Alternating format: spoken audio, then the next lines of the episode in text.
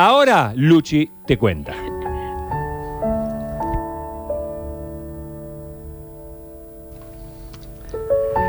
Hace una semana, Guada me envió el siguiente mensaje por WhatsApp. El abuelo COVID que tengo internado parece que se ha curado. Estoy muy, muy y manda el emoji de alegría y emoción. Dos días después le dieron el alta y Guada cumplió su objetivo.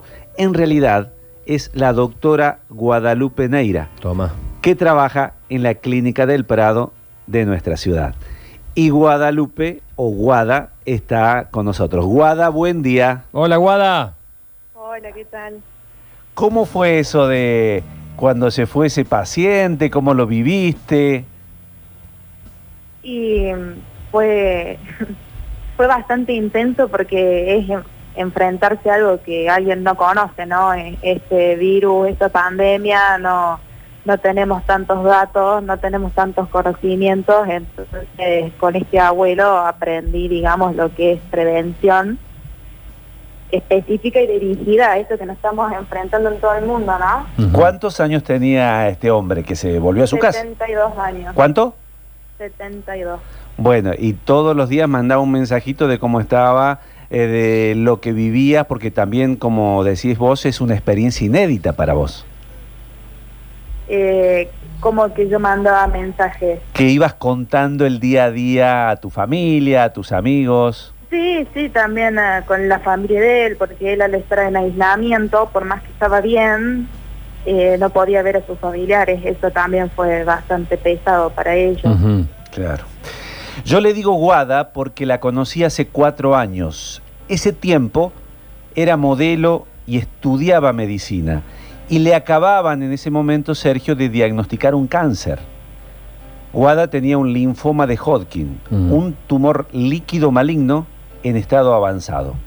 Sin embargo, ella y su fotógrafo, mira las fotos, Sí, estábamos viendo, sí. Fotógrafo Gabriel Lagas. Ujú. la Gabriel Lagash, decidieron seguir con las fotos aunque la enfermedad avanzara sobre ella. ¿Cómo fue esa parte de tu vida, Guada? Bastante parecido a lo que estoy viendo ahora, ¿no? el saber que hay algo que te puede dañar, que está ahí constantemente, pero que lo vas a enfrentar igual. Vas a un objetivo, que Te- es poder contarlo después. Te Formar dijeron, parte a hacer algo grande. claro, eh, linfoma de Hodgkin era la enfermedad o el tumor líquido este que tenías o que tienes. No sé cuál es la situación eh, actual tuya de tu enfermedad.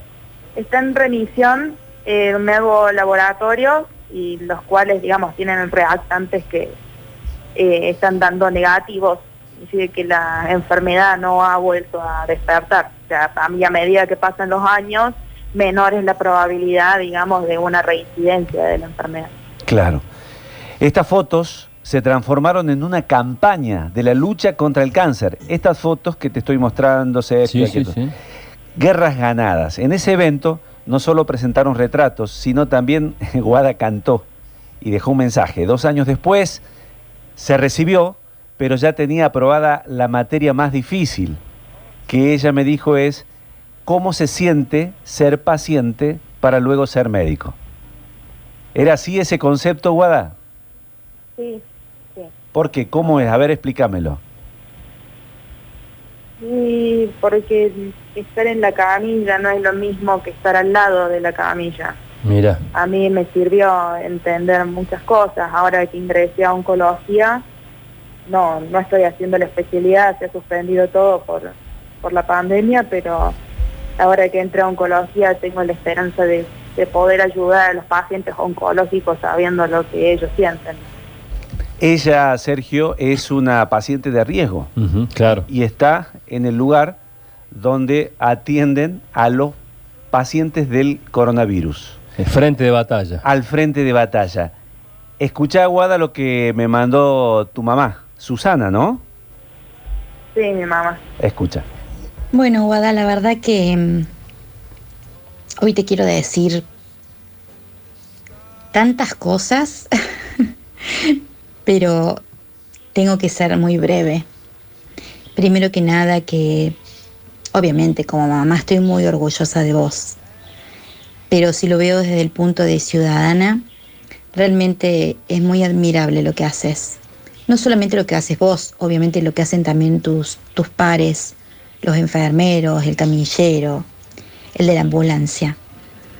Pero también sé que en el otro rinconcito eh, está obviamente la mamá, aparte de la ciudadana,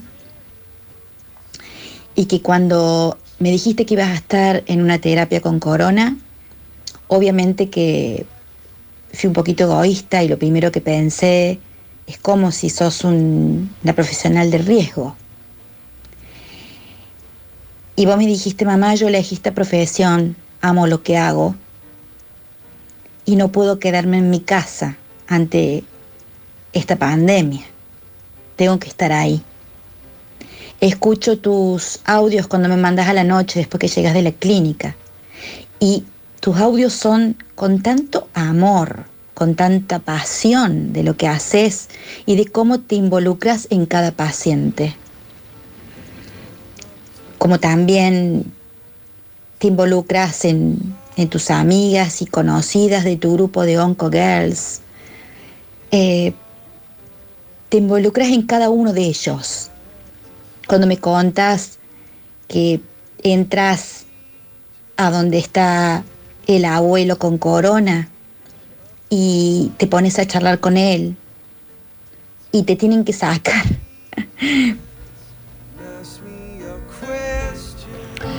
Eh, vos sabés que eh, te escuchaba hablar los otros días, Luchi, cuando, cuando me decías que íbamos a tener esta, esta nota. Y me acordaba que alguna vez un, un escritor dijo, para ser escritor primero hay que ser lector. Y, y lo trasladé a, a este caso, eh, donde para ser médica, ¿te ayudó a ser paciente? Claro, por supuesto, sí. Es tal cual. Pe- El eh, escritor y el inventor, tal cual. ¿Empatizas más? Eh, te, te dio más herramientas? Sí, sí, más, más vale, pero tengo lo emocional que lo tengo que controlar. Claro. Claro. no se me hace muy difícil mi trabajo, pero bueno, estoy con ayuda terapéutica y, y estoy aprendiendo. A medida que voy madurando, voy manejando las situaciones cada Pero- vez de una manera más óptima. Pero de alguna forma eh, tenés una capacidad de, de- de- de entendimiento que creo que supera, que supera el resto por razones obvias. Me parece que podés leer un poco más allá o bastante más allá que la mayoría. Sí, eh, cuan- cuando, se trata de lo oncológico, sí. Mm, Después, bueno, cada uno tiene sus, sus propias vivencias y se aprende de todo. Y en, y en el mundo del modelaje, ¿cómo te sentís? Digamos, ¿te sentís este, cómoda? ¿Te, te gusta? ¿Vislumbras un futuro? Eh, últimamente no estoy eh, haciendo muchas fotografías, de vez en cuando como un estilo hobby ya. Ah, mira, Me dedico mucho a la carrera todos los días. Porque Es- hay, hay dinero ahí, digamos, este, como para, para soñar con algo más profesional, pero qué, qué momento, ¿no? Cuando, bueno, eh, tenés dos caminos por delante. Vos ya elegiste Sí, uno, no, está claro. El, de la, el de la medicina es el principal. Claro, Lo claro, demás claro. es todo un, un popurrí.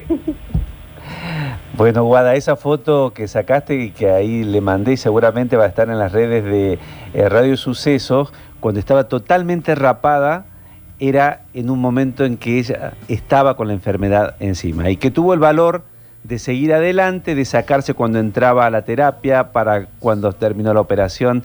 Así que bueno, fue algo realmente increíble. Guada es una médica que primero fue paciente. A pesar de estar en riesgo por su enfermedad, decide pelearle día a día al virus más temible de la humanidad. Y en ese cuerpo a cuerpo, por ahora, tiene el orgullo de ir ganando 1 a 0.